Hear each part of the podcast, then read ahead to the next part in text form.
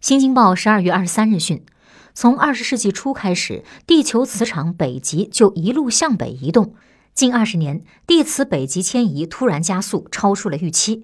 据美国生命科学网报道，地磁北极目前已经穿越了本初子午线。美国国家地球物理数据中心和英国地质调查局预测，这一移动过程将继续，但速度会有所减缓。那么，磁极逆转会在短期内发生吗？对此，英国地质调查局地磁专家夏兰贝根在接受《新京报》记者采访时表示，磁极逆转通常需要五千至一万年，甚至会更慢。